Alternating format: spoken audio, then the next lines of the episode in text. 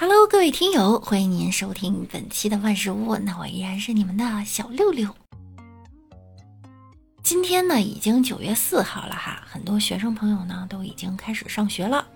在九月一日的时候，广东湛江有一个网友称呢，一年级开学以后啊，全年级只有自己女儿一个学生。妈妈说了，全校呢只有七个学生，一年级一个人，二年级三个人，三年级三个人。其他人都去哪儿了呢？都去城里读书了。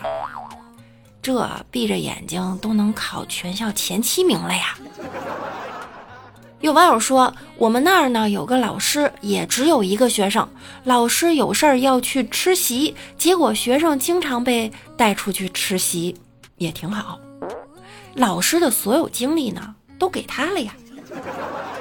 这孩子长大以后还能说呢？我小时候上的那是私塾，老师有事儿啊都得找他请假。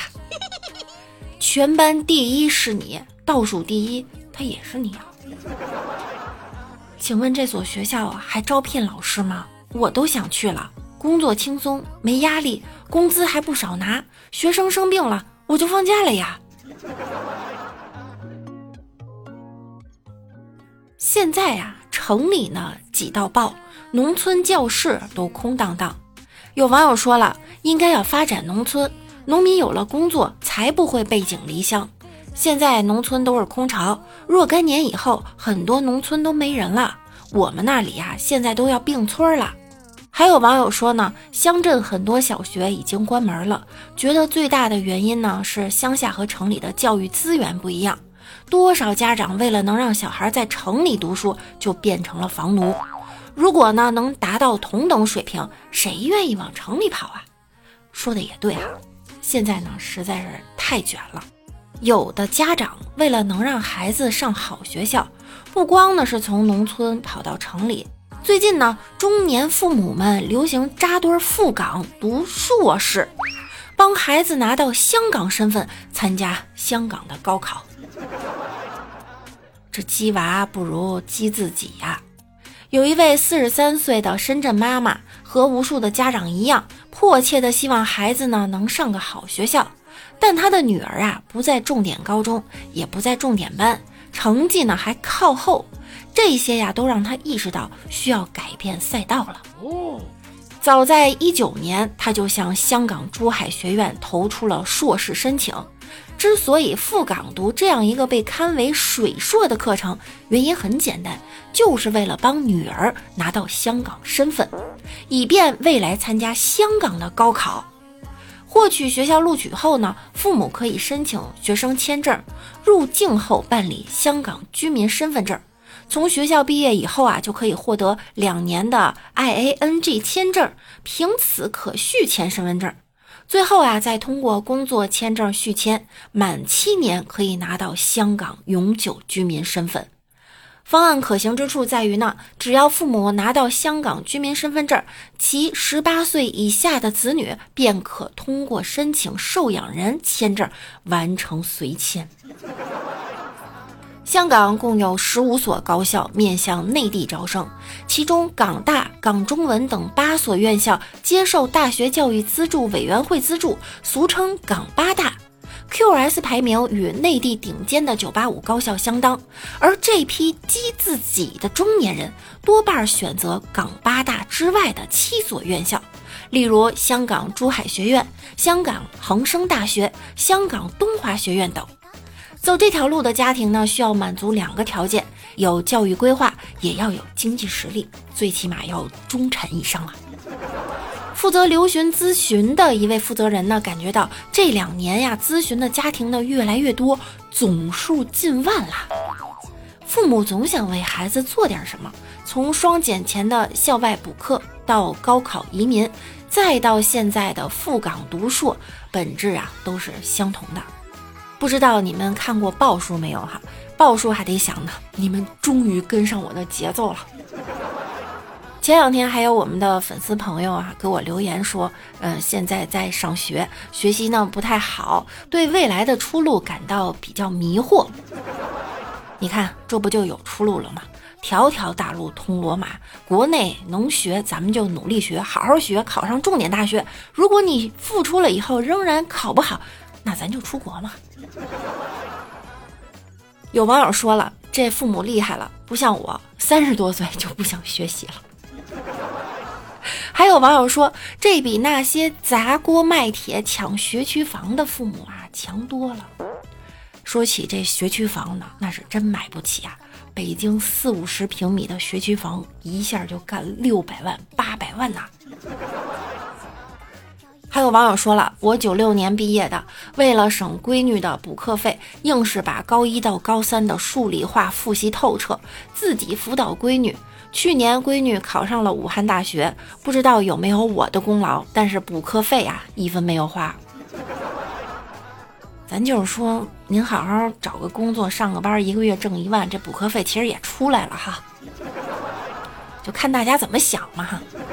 还有网友说呢，我高中有个香港户口的同学，成绩呢排全班末尾，最后上了暨南大学。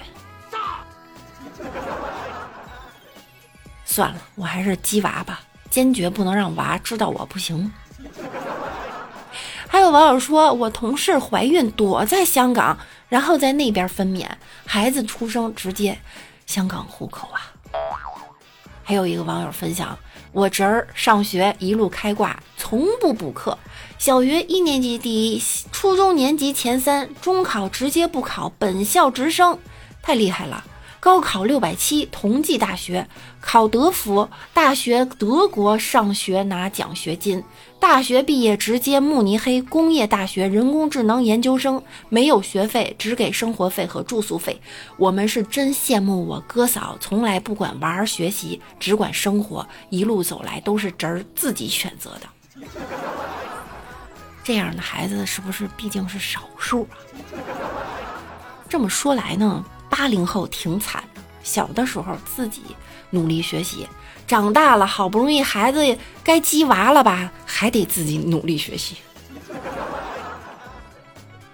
最近陆续开学了哈，我们这边呢，各个中小学的门口呢，开始检查电动三轮车了，哎，就不让骑哈，还有检查那个骑车不戴头盔的要罚款。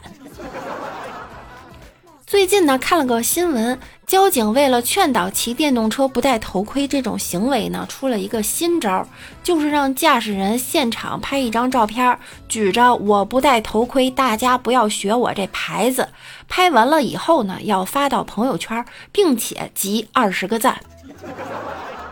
看到这条新闻，我表示我好害怕呀，我的粉丝还没见过我长啥样呢。不过还有其他的网友表示呢，我感觉这个好酷啊，好想拍呀，然后都去打卡去了。这样呢，处罚呢应该大力推广，既提高了大家的素质啊，又维护了社会的秩序。有网友说，我六年前在深圳被抓过，也是发朋友圈还要三十多个人点赞。话说我朋友圈加一块就九个人，咋办呢？集不齐这点赞呀，不过呢，不止朋友圈知道了，现在呀，全国都知道了。中小学陆续开学了，那大学生们也开学了。有的大学生呢，行李比较多，哎，下面这大学生他就想了个方法，他买了一个垃圾桶，用垃圾桶来装行李，不光便宜，而且装的还多。这不得百分百的回头率啊！我本来以为史丹利的袋子呢已经无敌了，他这更牛，不到二十块钱连棉被都可以装。哎，话说垃圾桶这么便宜吗？市面上哪一款拉杆箱敢说质量有这个好啊？不过也有一个担忧哈，你上火车以后放在那儿，你眯个觉的功夫，会不会这箱子里全是空方便面的碗了？打败你的永远不是同行。还有网友说哈，五年前我朋友搬家买了十个这样的垃圾桶，震撼我好几年呀。现在呢，这些垃圾桶放在家里装衣服，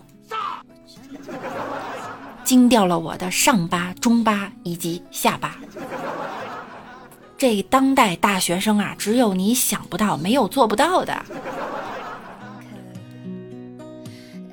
广大大学生开学之前呢，也进行了军训。